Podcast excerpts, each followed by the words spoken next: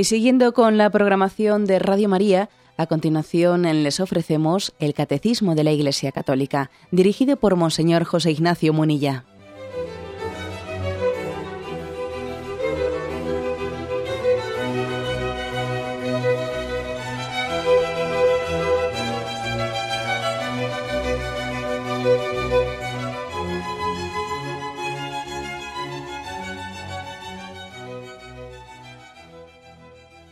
Cordial saludo a todos los oyentes de Radio María. Un día más, con la gracia del Señor, proseguimos el comentario del Catecismo de nuestra Madre Iglesia. Estamos, llevamos ya unos cuantos programas dedicados al sexto mandamiento y dentro de un capítulo que tiene como título La vocación a la castidad, abrimos un apartado que dice la integridad de la persona. Es a partir del punto 2338 dice este primer punto. La persona casta mantiene la integridad de las fuerzas de vida y de amor depositadas en ella. Esta integridad asegura la unidad de la persona, se opone a todo comportamiento que la pueda lesionar, no, no tolera ni la doble vida ni el doble lenguaje. Hablamos pues aquí de la virtud de la castidad, que supone, la definimos en el programa anterior, supone vivir eh, la sexualidad integrada en la persona y conforme a la vocación de vida, al servicio de la vocación de vida que tenemos cada uno de nuestro estado de vida, ese que Dios nos ha dado. Por lo tanto, decíamos ayer que tiene que ser igualmente casto, pues eh, eh, el religioso, el soltero, los esposos, es decir, cada uno tiene que ser, vivir la virtud de la castidad en su vocación, en su vocación. Algunos equivocan la palabra castidad con la palabra virginidad o piensan que es igual que celibato. No, no es así. ¿eh? La palabra castidad es vivir la virtud, mm, vivir la, sexualidad integrada en mi vocación, ¿no? El esposo como esposo entregándose a su esposa, pues los novios teniendo, pues eh, reservando la entrega sexual para el matrimonio y viviendo la expresión de amor pues de una manera eh, limpia, en pureza, el religioso pues con su voto de castidad que supone en su caso concreto la virginidad, etcétera, etcétera. ¿eh? Cada uno eh, dentro de su vocación y con una integración en la persona de la sexualidad. Bueno, pues aquí se utiliza el término integridad. ¿eh? Integridad, ser íntegro, es una, una, forma de hablar de que la sexualidad está integrada y no disociada en la persona. La primera frase de este punto es, la persona casta mantiene la integridad de las fuerzas de vida y de amor depositadas en ellas. O sea que el cristiano mantiene en él, en él, estas fuerzas. O sea, no las tiene dispersadas. Dice las fuerzas de vida y las fuerzas del amor, ¿no? Se refiere, bueno, lógicamente a las fuerzas de vida, no se refiere aquí a las fuerzas físicas, se está refiriendo a todo el mundo afectivo, a, la voluntad que es capaz de amar, a la afectividad y al amor. las, mantiene, las mantiene es, dueño de ellas. Esto dicho así, con algún término que, nos, que lo entendamos fácilmente, nosotros siempre hemos dicho que nuestro ideal, el ideal cristiano, la antropología cristiana es que nosotros tenemos que poseernos para poder darnos. Amar es darse, es donarse. Ahora, claro, para poder darte tienes que poseerte. O sea, si tú no eres dueño de ti mismo, ¿cómo te puedes dar? Puedes darle algo a otro, ¿no? Como si alguien dice, eh, pues te voy a dar en herencia eh, pues la casa en la que vivo. ¿Es tuya? No, no es mía. Entonces, ¿cómo me la vas a dar en herencia? Pero si, no, si tú no puedes darme algo que no tienes. Bueno, pues algo así, ¿no? Para poder darse, en el matrimonio, en el amor humano, primero hay que ser dueño de ello. Por eso la virtud de la castidad es una, virtud en la que se pone como ideal la integridad, es decir, soy dueño de mis afectos, soy dueño de mi sexualidad, soy dueño de, de esa decisión de voluntad en la que el hombre decide amar. Esto, esto conlleva una cosa. Si decimos que para poder darse hay que poseerse, Claro, también hay que saber reservarse. si uno no se reserva para la persona que Dios haya dispuesto que sea la persona a la que me tengo que entregar, pues de ahí va a venir un problemón, claro. Eh, educar en la castidad a los jóvenes es educarle a los niños, a los adolescentes, a los jóvenes, es, es hacerles entender que uno tiene que reservarse, reserva la entrega de su sexualidad, pues para hacer donación de ella, para hacer donación de su persona a la persona que Dios haya dispuesto en su providencia, que sea el amor de tu vida, con la que llegues a formar ese ideal de ser no dos, sino una sola cosa, un solo corazón. Pero hay que, hay que saber reservarse para poder darse en un momento determinado. Sin duda alguna, tantísimos fracasos matrimoniales, bueno, tendrán muchas, muchas causas, ¿no? Algo, mucho hablamos de ello también, pues cuando hablamos del sacramento del matrimonio, los, los motivos de los fracasos matrimoniales y, cómo ha aumentado exponencialmente el número de divorcios, etcétera, tendrán muchas causas. Pero una de ellas, no sé en qué posición estará, si la primera, la segunda, la quinta, la décima, pero una de las causas, a mí no me cabe duda, que es la falta de educación en la virtud de la castidad. Eso hace que haya mucho, vamos, mucha mayor facilidad de fracaso en el matrimonio. Porque claro, porque es que mm, si uno se ha acostumbrado toda su vida o en sus etapas previas a, sencillamente a utilizar o vivir la sexualidad como un mero instrumento de búsqueda de placer, si eso ha generado en él una psicología en la que no es dueño de sí mismo, no se posee, no se ha reservado eh, para entregarse a la persona que Dios ha dispuesto en su vida, si parte ya de esos hábitos adquiridos, ¿no? De utilización egoísta de la sexualidad, pues bueno, cuando se case, tiene muchas probabilidades de seguir haciendo lo mismo. Lo que he hecho hasta ahora, pues ahora lo hago, pero con mi mujer.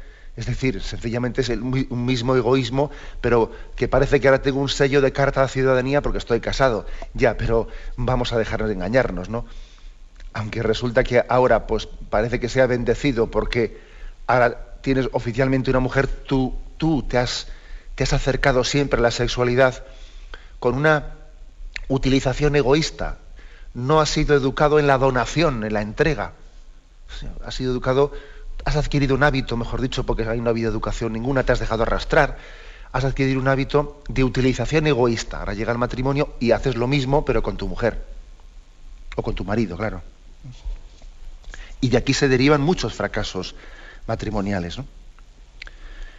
Esta es, por lo tanto, como veis, una, eh, pues una afirmación de partida, que la persona casta, aquel que vive la virtud de la castidad, mantiene eh, la integridad, es decir, mantiene él integrado en su vida esa capacidad de, de afecto, de expresión de amor a través de su corporalidad.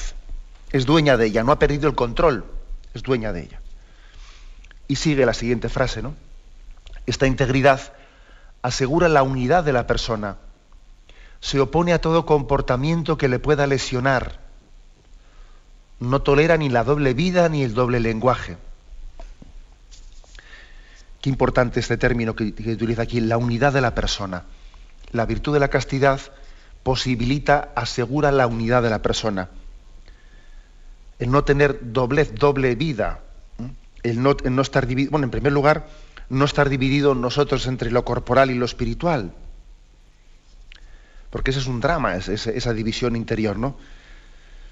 Digo una cosa con los labios, pero mi cuerpo me arrastra a otra. Parece que lo corporal y lo espiritual son dos cosas que no tienen nada que ver, ¿no? Sí, con una. Con mis labios digo, pues eh, seré fiel a ti, me entregaré a ti para siempre y cariño mío, etcétera, etcétera. ¿sí? Y luego con mi cuerpo estoy, estoy diciendo lo contrario, estoy diciendo que en cada momento pues, parezco, pues, parezco alguien que no tiene personalidad y que soy arrastrado. ¿no? Es decir, yo en la vida o me conduzco o soy arrastrado, o me conduzco por unos impulsos o soy arrastrado. ¿no? Y no, bueno, ojo, eh, que esto no se refiere exclusivamente al tema de la sexualidad. Esto pasa con muchas cosas. ¿eh? Por ejemplo, con los estados de humor. ¿Cuántas personas hay que viven un sufrimiento muy grande porque ven que sus estados de humor, pues me refiero, pues por ejemplo, de momentos de bloqueos interiores en los que nada, pues eh, cogen un estado de, mal, malhumorado, que eh, se hagan el morro, se ponen tristes y, amargan a todos los que les rodean. Y le dicen, ¿pero qué te pasa? Y, y, el otro es que, es que no, en el fondo lo que, lo que no tiene es un control de su estado de ánimo. Y por cualquier bobada o sin necesidad siquiera de que haya ninguna causa. Le viene un bajón, lo que sea, ala, y, ya estamos bloqueados, ¿no? es decir, es un, no únicamente se refiere esta lucha interior por la madurez, esto no es exclusivo de la sexualidad, esto se refiere, pues pongo este caso, de los estados de humor, que como uno no sepa mortificarlos, como uno no sepa meter en vereda sus estados de ánimo, pues cuando está de subidón, de subidón, cuando está de bajón, de bajón. Eso, es un drama que, padecemos. Algunos, pues, pues de una manera muy incisiva, ¿no? Y quien, quien tiene en la familia, pues una persona muy, digamos, eh, pues sí, muy aquejada de, estos cambios de, humor y de estado de ánimo bruscos, sabe qué drama es ese. Sabe qué drama es, uy, está de malas, callar no le digamos nada, no sé qué, no sé cuántos, ¿no? Bueno, pues en el fondo, en la vida moral, o me conduzco yo o soy arrastrado arrastrado pues por lo que sea, en este caso concreto, pues por las por las por los impulsos sexuales, ¿no? Ala, ya está, ¿no? De repente es como si fuese una especie de de, impulso en el que la voluntad pues parece que no tiene nada, yo no soy nadie, ¿no? Sino que es un impulso sexual que nos lleva arrastrando, que, llega a ser un gran sufrimiento, una gran cruz, ¿no? Ayer un oyente pues hizo una, hizo una, una llamada y la verdad es que, que yo creo que nos, ayudó todos, a todos mucho a entender cómo también es una gran cruz, es un gran sufrimiento, ¿no? Cuando hemos ido perdiendo esa unidad interior de la persona, cuando hemos ido perdiendo el mando dentro de nosotros, ¿no? Hemos ido soltando las riendas y al final el que no mandas eres tú y al final el que manda son tus impulsos, ¿no? Y entonces es un gran sufrimiento. Es un gran sufrimiento y claro, lo importante era, como le dijimos al oyente, bueno, que uno parta del reconocimiento de su problema, que parta de decir, pues es verdad que no soy libre, pues es verdad que estoy esclavizado. Porque claro, lo peor es que en una situación de esas todavía a uno le, engañen diciendo, eh, sé tú mismo, ¿eh? elige lo que quieras, etcétera, ¿no? O sea, como si todavía, en vez de reconocer su, su esclavitud, le llamasen libertad a su esclavitud. Y entonces esa persona, pues es imposible que se libere, ¿no? Es como si al diabético pues, le ponen para comer pues, dos kilos de azúcar, pues entonces le están destrozando. Algo así pasa entre nosotros, que a veces a la, esclavitud se le pone como terapia, pues todavía echarle más carnaza, y entonces estamos condenados para siempre a ser esclavos. En, en definitiva, ¿no? en este punto del catecismo, se insiste mucho, se insiste en la importancia de la integridad, es decir, de ser dueños, de conducirnos, de que nuestra voluntad sea la que sea capaz de gobernar nuestras pasiones. Y esto evita, dice aquí, una doble vida. La vida casta no tolera una doble vida ni un doble lenguaje. Y curiosamente, además, aquí se nos refiere un texto de Mateo 5:37, que aunque que cuando el Señor lo pronunció se refería a otra cosa, eh, se refería a nuestro lenguaje, aquí sin embargo se utiliza y se aplica en este contexto. ¿no? Ese texto dice, sea vuestro lenguaje sí, sí o no, no. O sea, cuando sea sí, sí, cuando sea no, no, y punto. No hace falta que, o sea, sé tú dueño de, tus actos. Bueno, pues eso lo aplica, lo aplica aquí, es decir, que nosotros tengamos la capacidad de, de ser dueños y de, gobernar nuestros, ¿eh? nuestras pulsiones sexuales. ¿no? Y así se consigue liberarnos, tener la gracia de no tener una doble vida.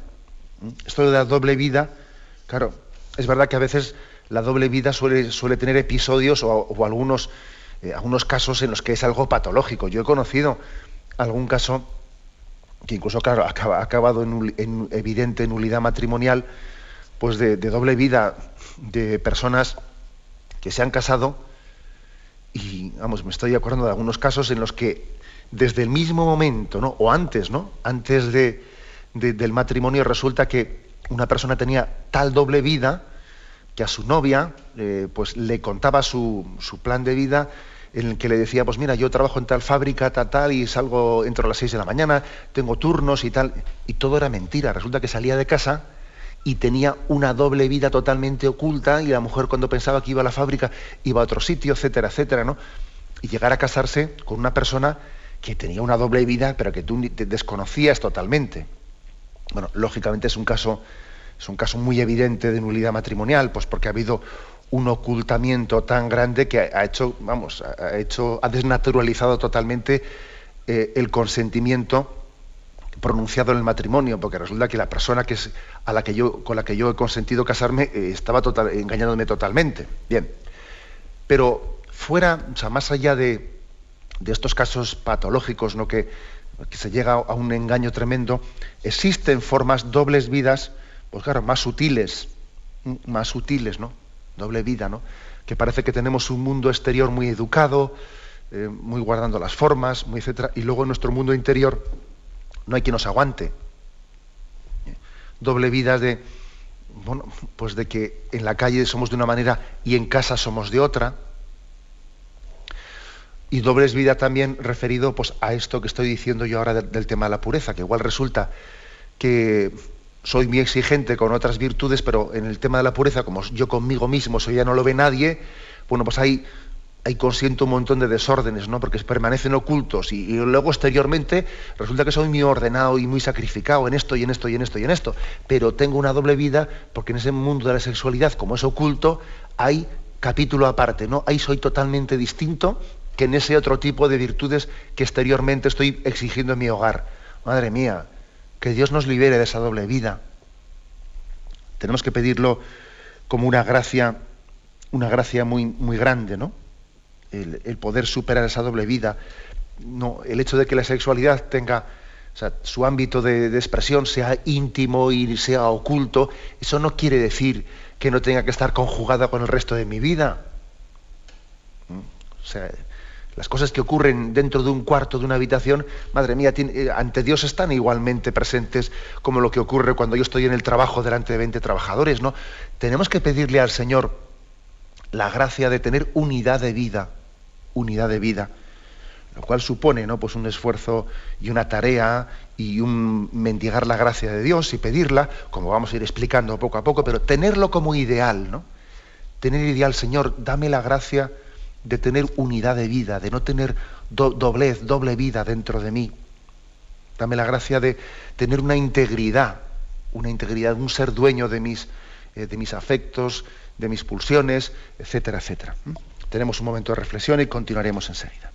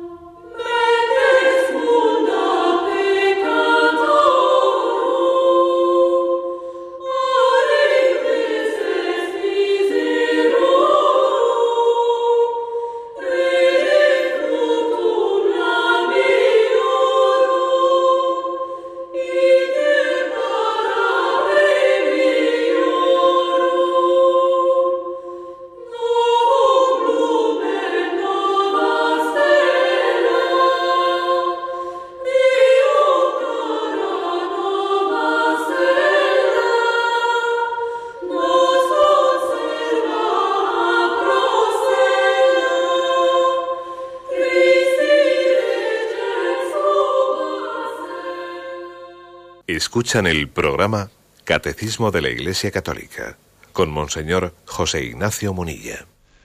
Continuamos en esta edición del Catecismo explicando el tema de nuestra vocación a la castidad eh, y hablando del ideal de la integridad de la persona, de esa unidad interior que estamos llamados a vivir. Pasamos al punto 2339. Dice, la castidad implica un aprendizaje del dominio de sí, que es una pedagogía de la libertad humana. Lo dejo aquí y luego continuaremos leyendo. ¿eh? La castidad implica un aprendizaje del dominio de sí, que es una pedagogía de la libertad humana. O sea, hay que aprender eso de ser dueño de uno mismo. Hay que aprender si a uno le dejan a su propio impulso, si a uno le dejan llevarse por, sus tendencias naturales, dado que nuestras tendencias naturales pues están tocadas, no, no, son verdaderamente naturales, están tocadas pues, por el pecado y por, y por, las heridas que el pecado ha dejado en nosotros, pues si a alguien le dejan, eh, o sea, en, vez de, en vez de tener un aprendizaje de educación, si le dejan llevarse por sí mismo, pues bueno, pues, pues va, va a ser esclavo, no va a ser libre. va a ser esclavo, ni más ni menos. Me acuerdo que siendo yo pequeñito estaba en una ocasión con, nuestro, con mi difunto padre. Estaba en la huerta eh, colocando o atando, poniendo palos a los tomates y atando la planta del tomate, ¿no? Pues al palo, etcétera. Y me acuerdo que pues él se le ocurrió, eh, se le ocurrió aprovechar ese momento para hacer una pequeña catequesis conmigo. Y me acuerdo que me dijo, fíjate cómo lo que pasa aquí con el tomate, ¿no? Dije, esto es como lo que pasa con nuestra vida. Si tú le dejas al tomate sin atarle a él hacer, bueno, pues saldrá todo torcido por el suelo y no, y no dará buenos tomates, ¿no? Para que dé mucho fruto hace falta que tú le ates al palo que, y le ates con unos lazos y vaya creciendo, ¿no? Y él me decía, lo mismo pasa en nuestra vida, que si tú, si tú no, no te educas, no te exiges, pues lo que va a salir de ti es, pues bueno, pues eh, el mínimo esfuerzo, y la cuesta abajo, ¿eh? y la cuesta abajo. Bueno, pues eso, tengo ese recuerdo de infancia, ¿no? De, haber escuchado eso de pequeño. Y es verdad que todo en nuestra vida implica un aprendizaje. El dominio de sí implica un aprendizaje. En el fondo, es, dice aquí, la pedagogía de la libertad humana. O sea, la libertad humana es un don, pero es una tarea. Somos libres por naturaleza, pero al mismo tiempo es, una natura, es, un deber, es una tarea, es una conquista ser libre. Lo soy, pero al mismo tiempo eh, tengo que hacer que eso que soy por naturaleza luego sea de verdad. A ver si va a, resultar que sí, que teóricamente, que teóricamente soy dueño eh, de la finca, pero luego me muero de hambre porque, porque nadie no tengo la posibilidad de, que, de poder coger los frutos de la finca. Y eso nos puede pasar a nosotros, ¿no? Que en teoría somos libres, pero si no nos educan a cómo serlo, al final somos esclavos. Eh, entonces, esto supone purificar nuestro concepto de libertad. Algo que me habéis escuchado muchas veces en este programa, ¿no? Purificar nuestro concepto de libertad. La libertad exige una educación, una pedagogía muy importante estamos arrastrando muchísimo, ¿no? Pues un concepto totalmente superficial de libertad, ¿no? Libertad es hacer lo que quiero. Ya, ya, ya, ya. Pero yo quiero lo que hago. O sea, démosle la vuelta a la frase, ¿no? Si libertad es hacer lo que quiero, yo verdaderamente quiero lo que estoy haciendo. Porque es que igual estoy haciendo lo que odio. Estoy haciendo lo que, lo que soy arrastrado a hacer, pero en el fondo no quisiera hacer eso. Es lo que dice San Pablo, ¿no? ¿Cuántas veces hago lo que no quiero y, lo que quisiera hacer no soy capaz de hacerlo, ¿no? Luego, esa expresión de eh, libertad es hacer lo que uno quiere, esa expresión, madre mía, es, totalmente insuficiente, insuficiente. Y además, yo he hecho una pregunta, ¿no? A ver, eh, yo quiero lo que hago, igual estoy haciendo lo que no quiero. Y yo quiero bien, igual quiero mal. O sea, igual resulta que estoy queriendo lo que no me conviene, estoy, estoy persiguiendo aquello que es mi autodestrucción. Claro, es que eh, eh, es la verdad la que me hace libre, es la bondad, la elección buena la que me libera. Con lo cual hay que, hay que purificar y hay que educar la libertad. Y nosotros invocamos a Jesucristo como aquel que ha venido a liberar nuestra libertad esclava. Tenemos una libertad esclava y, le pedimos al Señor que nos libere para que nos dé la eh, ser. Claro, siempre cuando hablamos de liberar, Siempre pensamos que hay alguien fuera de nosotros que es el malo, ¿no?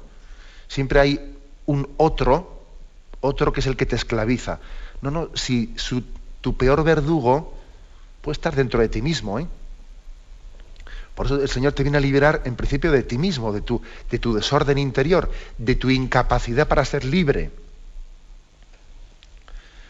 Y, además también yo creo que esto que estamos explicando nos tiene que hacer pensar y, introducirnos en el corazón del Señor, el corazón de Cristo, y pensar que qué drama ¿no? tiene que vivir el Señor de querer liberarnos, de querer liberar a tantos hijos suyos que no se sienten esclavos y que incluso tiene que vivir el Señor el drama de que cuando va a liberar a muchos hijos suyos de su esclavitud, eh, sus hijos le dicen, no me molestes, que estoy bien así, no me molestes. ¿Eh? Esto sí que es el síndrome de Estocolmo. ¿eh? Recuerdo que hablamos de esto cuando hablamos del quinto mandamiento, del síndrome de, de Estocolmo, que puede llegar a ocurrir que alguien que ha sido secuestrado, resulta que le han comido eh, la cabeza de tal manera que al final acaba siendo cómplice de sus secuestradores, ¿no? Pues algo así pasa aquí. Esto es el síndrome de Estocolmo. O sea, resulta que viene el Señor a liberarnos y le decimos, oye, no me molestes. No me molestes que estoy bien yo en la mía, ¿no? Bueno, pues esta es, esto es lo que pedimos. ¿eh? Pedimos una verdadera libertad. Y dice la siguiente frase, es que es impresionante esta frase del catecismo. La alternativa es clara. O el hombre controla sus pasiones y obtiene la paz, o se deja dominar por ellas y se hace desgraciado. ¿Mm? Aquí o te conduces o te arrastran. O, eres tú el que llevas las riendas, o si no eres arrastrado, eres arrastrado. Bueno, pues eh, dice, aquí, aquí no hay alternativa. Dice, esta es una alternativa, una u otra. Tienes que, eh, inevitablemente estás en una de las dos, o a medio caballo, no entre una y otra. O eres tú el que ordenas tus pasiones, el que las sublimas, el que las controlas, el que las conduces, o si no te arrastran, ¿no? Por eso uno dice, vamos a ver, ¿cuál es, entonces, cuál es el ideal del cristiano? ¿El que se reprime o el desinhibido, ¿no? Bueno, mire usted, eh, la palabra reprimir es una palabra antipática, antipática, de la que también tenemos que decir unas cuantas cosas, porque nosotros no nos reprimimos, lo que hacemos es conducir, eh, conducir todo ese mundo interior de, impulsos y de pasiones y ponerlas bien conducidas, bien orientadas, ponerlas al servicio de la voluntad. Nosotros no queremos, ¿no? Mm, nuestro ideal no es el de reprimir, sino que es el de sublimar, es el de ordenar el mundo interior del hombre, ¿no? Por eso también vamos a, mm, bueno, lo, digo porque las palabras, las palabras tienen mucha carga, dependiendo de cómo suenan. Este es un reprimido, claro. La palabra reprimir, nosotros más bien solemos utilizar, hay que mortificar, ¿no? Si no se mortifica, uno no acaba siendo dueño de sí mismo. Pues no es que la palabra reprimir no pueda ser bien utilizada, pero somos conscientes de que tiene una carga negativa. Nosotros más que reprimir queremos conducir nuestro mundo interior para que eh, no sea no viva al margen o de espaldas a la voluntad, sino que sea gobernada por ella. Y además vamos a decir una cosa, y es que es muy importante, es muy importante también frente a esa especie de represión, represión de las pasiones, es muy importante entender que también nosotros las, las educamos en positivo. Eh, ese ejemplo que me habéis escuchado muchas veces del burrito, que el burro no, no, solamente se mueve por el palo por detrás, también se mueve por la zanahoria que le pones por delante, ¿no? Entonces, es decir, educar también las pasiones, educar la sexualidad, supone también educarnos en grandes ideales, en el ideal de la generosidad, en el ideal de la entrega, ¿no? Del amor fiel. Es así. ¿eh? Aquí también se aplica un poco la parábola del tesoro escondido, que para poder renunciar a ciertas cosas tienes que haber encontrado un tesoro mayor, que es el que te lleva a vender lo otro, y lo vendes de mil amores, porque dice, merece la pena ¿eh? deshacerme de esto, porque así compro este campo donde estaba este tesoro, ¿no? Bueno, también eso ocurre en la vida, que nosotros no nos, reprimimos por reprimirnos, no, no. Nosotros lo que entendemos es que hay un ideal superior, que es el ideal del amor, que para poder comprarlo, como que es el tesoro escondido, también eh, necesitamos vender ciertas cosas y superarlas, integrarlas, ordenarlas. ¿Eh? O sea que nosotros no estamos poniendo un ideal de castidad meramente represor negativo, no, no, sino, sino hay un otro ideal superior que nos motiva, que es el amor, el amor generoso, el amor que es capaz de, de una entrega ilusionante en nuestra vida. O una vida de soltero también casta con una capacidad de servicio, que no, es decir, la castidad no únicamente es en virtud del matrimonio, también es en virtud de una, de, una vida de, castidad en la vida soltera, de soltería, en la que nos da capacidad para ser dueños y entregarnos a tantos ideales. Bien, pues como veis tenemos aquí una, eh, un ideal muy grande. ¿eh? Todavía, todavía nos ofrece aquí un texto del libro del eclesiástico de Sirácida 1.22, que dice, no puede justificarse la pasión del injusto que el impulso de su pasión le hace caer. Es decir, dice, no puede justificarse sin más la pasión. Es decir, no vale decir, es que son mis pasiones, es que son mis pasiones. Bueno, sí, ya, pero las pasiones están para educarlas. Y el Señor ha querido que los impulsos, los impulsos sean integrados en la voluntad. ¿eh? que el impulso de su pasión le hace caer, ¿eh? dice este texto de Eclesiástico 1.22. Tenemos un momento de reflexión y continuamos enseguida.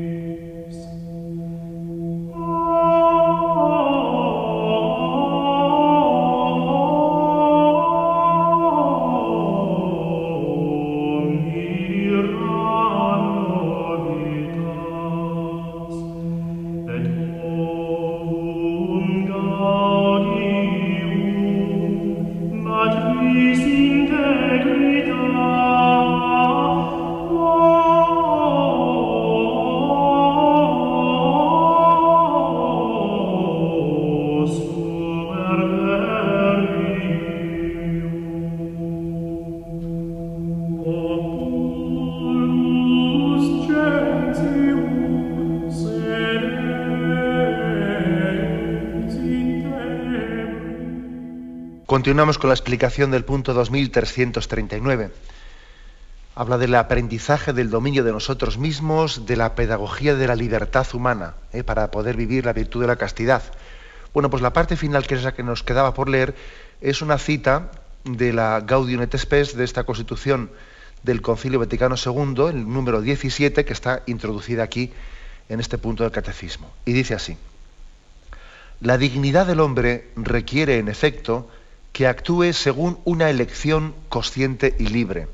Es decir, movido e inducido personalmente desde dentro y no bajo la presión de un ciego impulso interior o de la mera coacción externa. El hombre logra esta dignidad cuando, liberándose de toda esclavitud de las pasiones, persigue su fin en la, libre elección del bien y se procura una eficacia y habilidad perdón, y se procura con eficacia y habilidad los medios adecuados. O sea, la primera afirmación eh, de este, de este texto es que actuar dignamente, actuar libremente, requiere que nosotros hagamos elecciones conscientes y libres. Conscientes y libres, ¿no? Conciencia supone un entendimiento, un entendimiento que discierne el bien y el mal, ¿eh? verdad de mentira, un entendimiento. ¿no? Yo, por ejemplo, pienso, ¿no? cuando, cuando somos esclavos de, la pornografía, ¿eso se hace conscientemente? Por Dios, eso se hace conscientemente.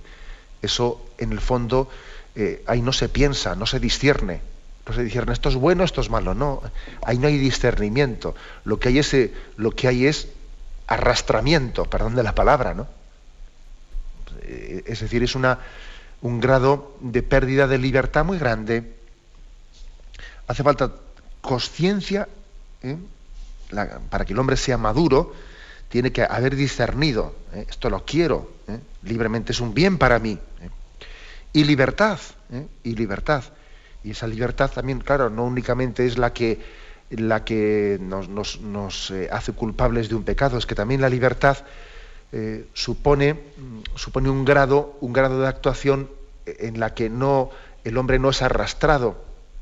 Es verdad que, claro, que uno dirá, bueno, pero es que la libertad pura, pura, de acuerdo, siempre suele estar mezclada una capacidad de elección, con al mismo tiempo un influjo grande de, la pasión. Siempre está mezclado, vamos a ser sinceros también ¿no? y humildes, pero estamos llamados a para que el hombre sea maduro, a que actúe libremente, ¿eh? actúe libremente. Y en el tema de las tentaciones contra la pureza, eh, con mucha frecuencia, el demonio, vamos a ser claros, ¿no? El demonio, para que acabemos cayendo eh, y para que elijamos el mal, utiliza como táctica, como táctica el hecho de que las cosas comencemos las, las comencemos por hacer con un grado de conciencia pues bastante entenebrecido y con un grado de libertad, pues bueno, pues sí que, que seremos culpables en parte y lógicamente tenemos nuestra culpa de pecado, ¿no?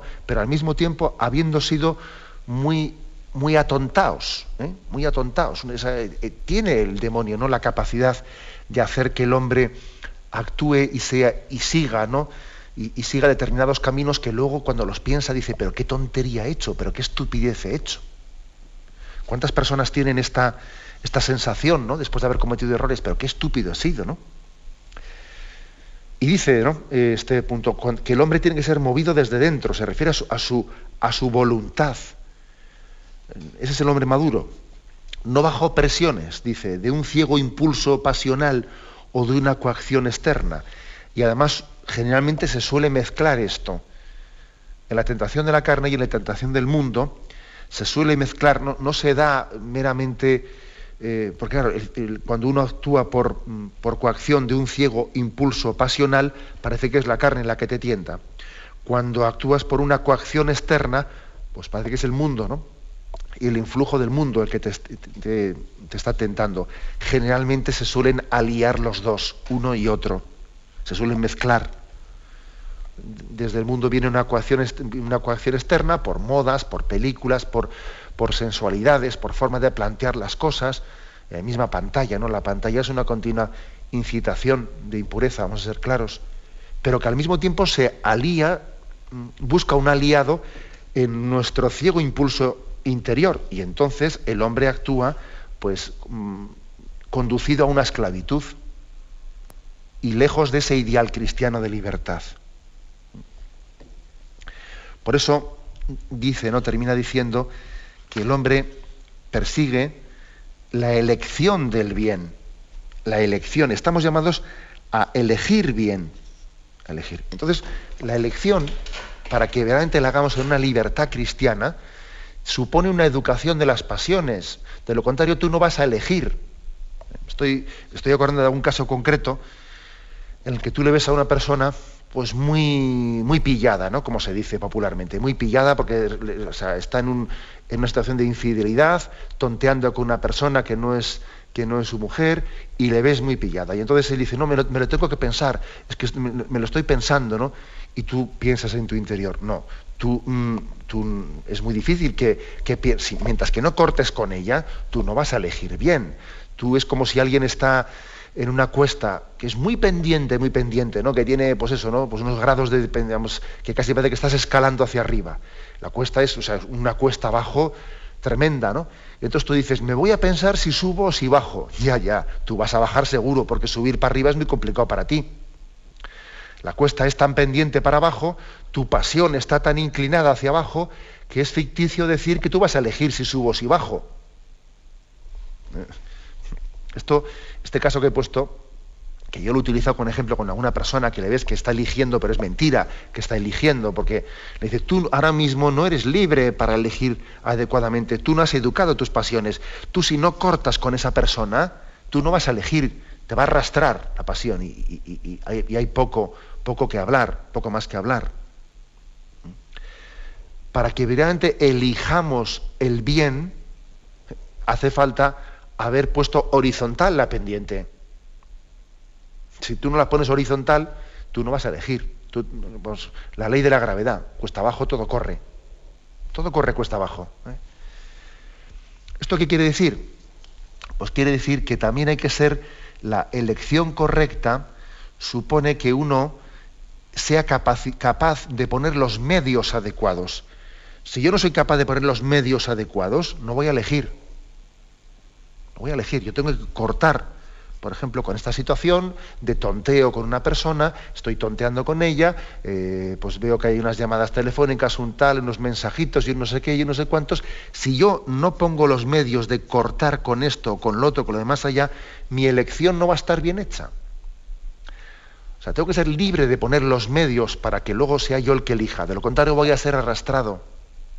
Eh, voy a ser arrastrado. Esto es, algo muy, muy clave. Si no me desprendo de lo que tengo que desprenderme, mi elección va a ser pasional. No voy a ser yo el que elija, el, que distinga el bien del mal.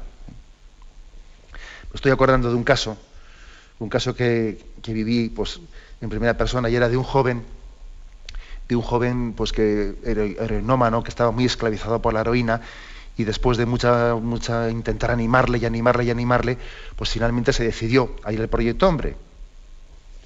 Y bueno, después de que ya se decidió, pues la familia tenía la esperanza de que ya hiciese el proyecto hombre, pues, pues ya de un tirón, y, continuaba recayendo, continuaba recayendo, ¿no?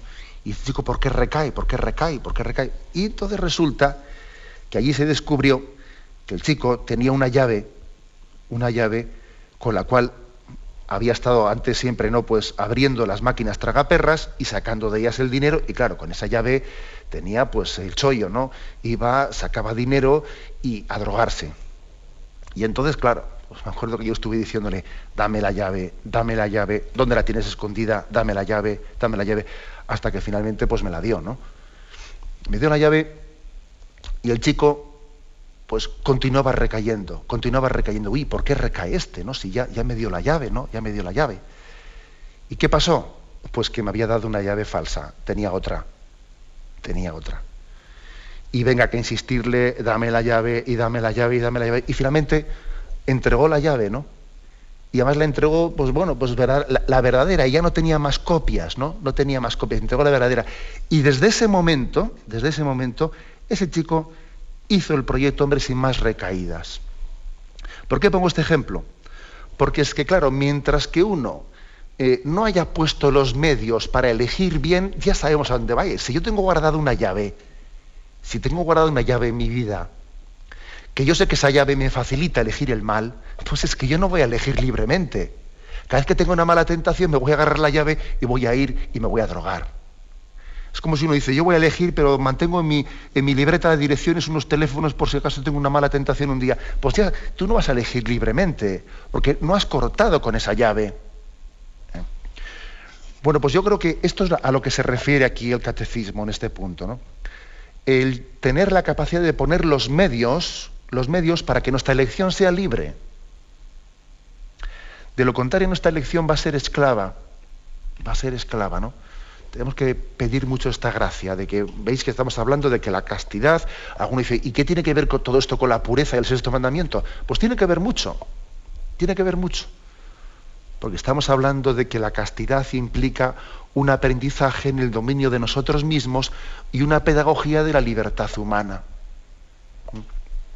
Lo dejamos aquí. Como veis, eh, todavía tenemos mucho más que, comentar sobre este punto, pero hoy hemos comentado los puntos 2338 y 2339 que nos introducen dentro de la vocación a la castidad en el apartado sobre la integridad de la persona.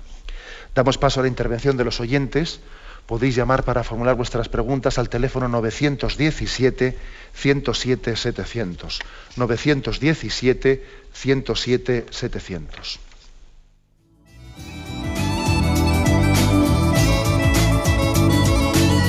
¿Le gustaría tener sus programas favoritos de Radio María en CD o DVD? Ahora es posible.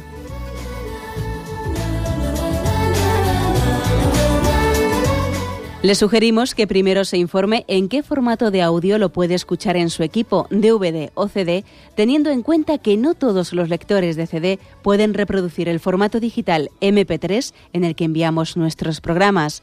Y luego, si quiere en su casa esos programas que tanto le gustan, solo tiene que escribir una carta a Radio María, Paseo Lanceros 2, primera planta 28024, Madrid, indicando si lo quiere en CD o DVD y cuántos programas. También le rogamos que escriba su nombre, dirección y no se olvide de facilitarnos un teléfono de contacto para cualquier duda que nos surja.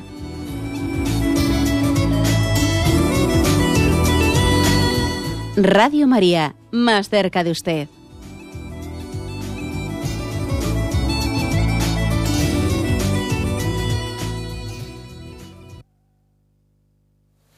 Escuchan el programa Catecismo de la Iglesia Católica con Monseñor José Ignacio Munilla.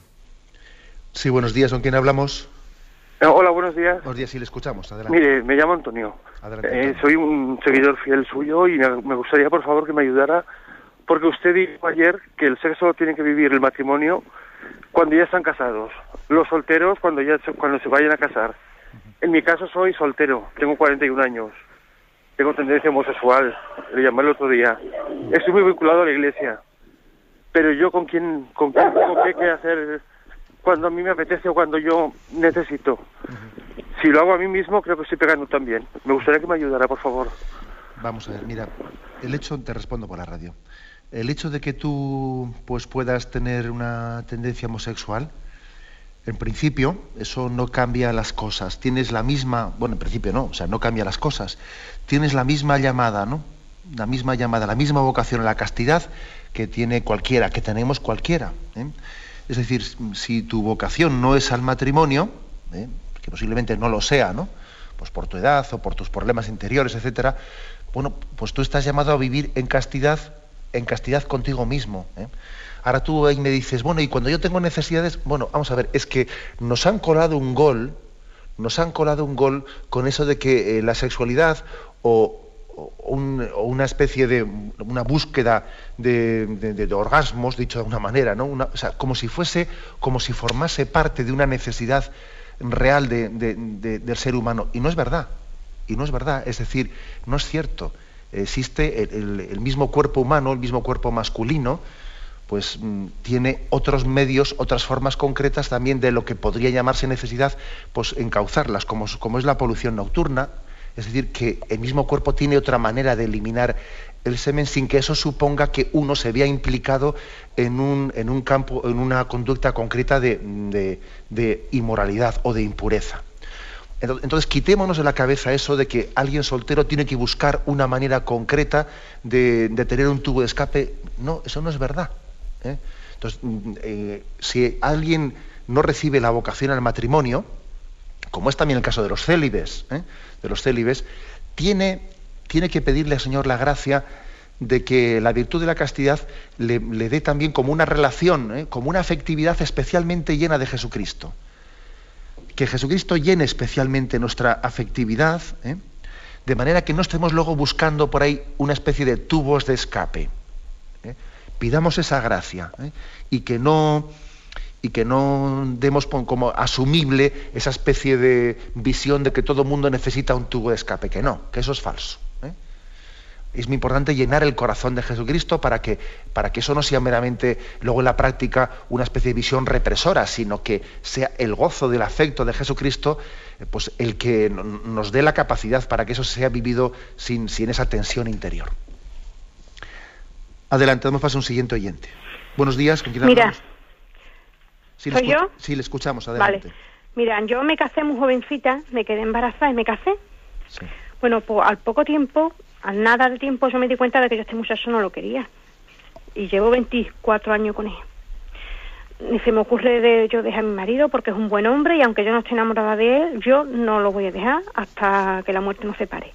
Pero yo pregunto, ¿esto ha sido mm, cosa de Dios de que yo esté con este hombre o ha sido la mala cabeza mía de yo casarme así tan pronto como antes que se casaba la gente embarazada corriendo volando. ¿Me entiendes? Ya.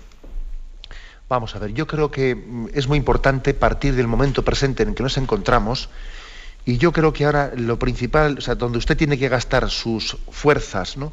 sus fuerzas de discernimiento, no es en decir esto metí yo la pata, eh, qué es lo que Dios permitió. O sea, a ver, yo pienso que hay que partir del momento presente. Y más que pensar dónde estuvo el error, hay que pensar dónde está la solución. ¿eh? Entonces eso de que, bueno, porque claro, el hecho de que usted tenga, tenga eh, esa capacidad, ese don de decir, bueno, pero llevo 24 años con él y yo voy a seguir siendo fiel a él, bueno, pues supone bastante por su parte, ¿no? supone que hay también pues, una visión de madurez en la vida y una capacidad de autodominio de usted misma bastante grande. Pues si tiene esa capacidad de dominio, ¿no? de, estar 24 años viviendo con una persona a la que siente que, que, no le quiere y que no tiene... Hombre, pues yo pienso que, también se le puede decir, ¿y por qué no lo intentamos de alguna manera? ¿Y por qué no, y por qué no nos acercamos? Eh, acercamos a quien nos pueda ayudar. Porque, hombre, bastante sacrificio me parece vivir 24 años de convivencia sin esa comunión necesaria, ¿no? y, ideal, yo creo que bastante menos esfuerzo es que vivir 24 años así, vamos a intentar acercarnos a quien nos ayude y a poner los medios, etcétera, etcétera, ¿no? O sea, no de, más que buscar causas y culpables, no de por sentada y por inexorable e, e insolucionable esa situación, sino que, sino que ponga los medios para intentar por mejorar pues, eh, mediante una, eh, pues, una terapia familiar, etcétera, que, que todos los problemas tienen una causa y hay que, y hay que intentar buscarla también. Adelante, damos paso a un siguiente oyente. Buenos días. Buenos días. buenos días, sí, le escuchamos. Soy Mercedes de Madrid. Adelante, Mercedes. Mire, en, una persona de mi familia está empeñada en decirme que el infierno no existe, que lo ha dicho el Papa. Y entonces al decirle yo que es dogma de fe, me ha contestado que el Papa puede retirar el dogma de fe cuando quiera.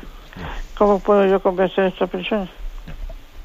Bueno, esa persona se está agarrando a una frase sacándola del contexto. ¿eh? Es decir, el Papa en, una catequesis hizo referencia a que el infierno no tenemos que entenderlo como un lugar, ¿eh? un lugar, sino un estado de vida. Por lo tanto, ¿el Papa dijo que el infierno no existe? No, mentira, el Papa no dijo eso.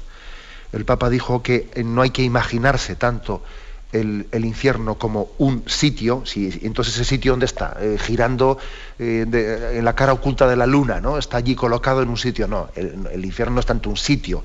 Entre otras cosas porque las almas, las almas no ocupan lugar, no ocupan sitio. ¿eh?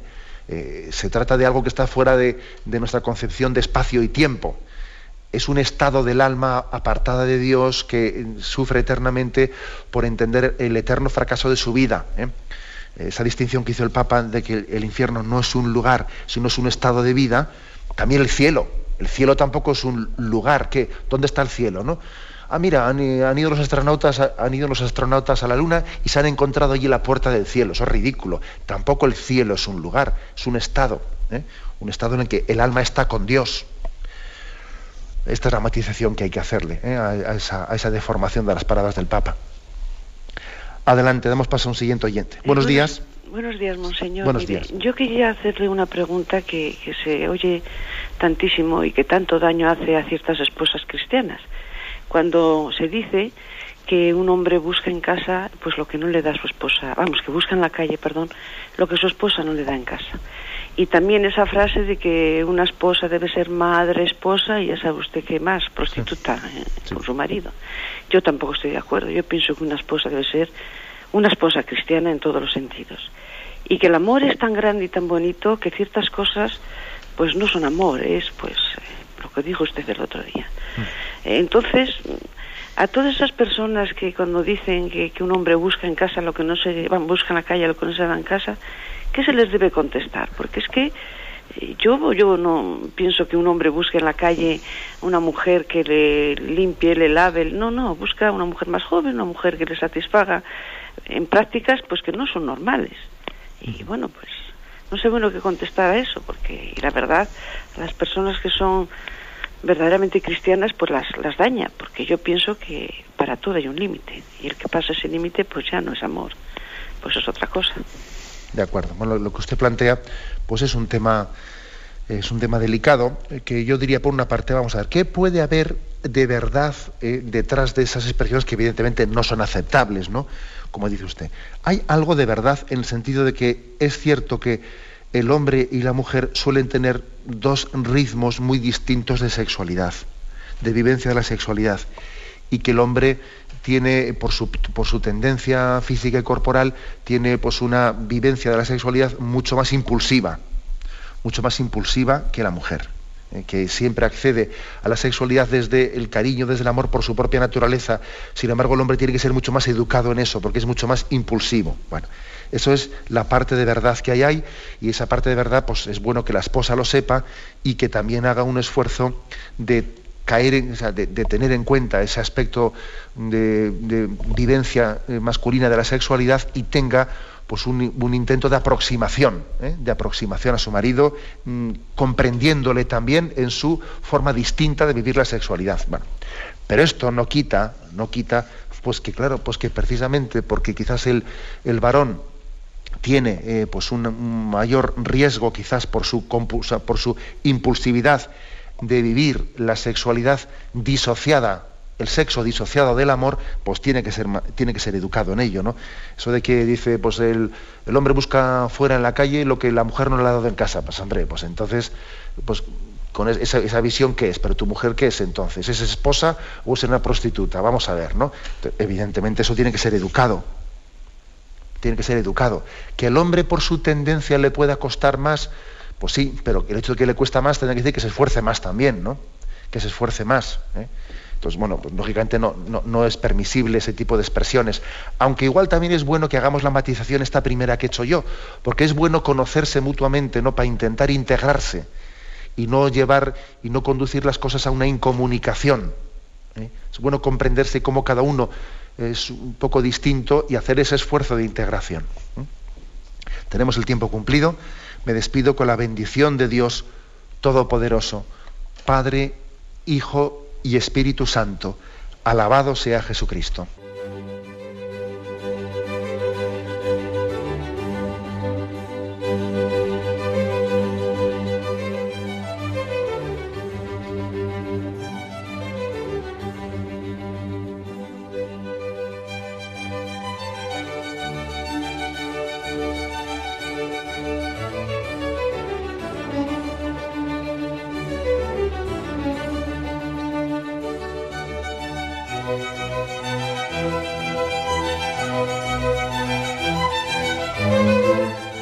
Han podido escuchar en Radio María el Catecismo de la Iglesia Católica, dirigido por Monseñor José Ignacio Munilla.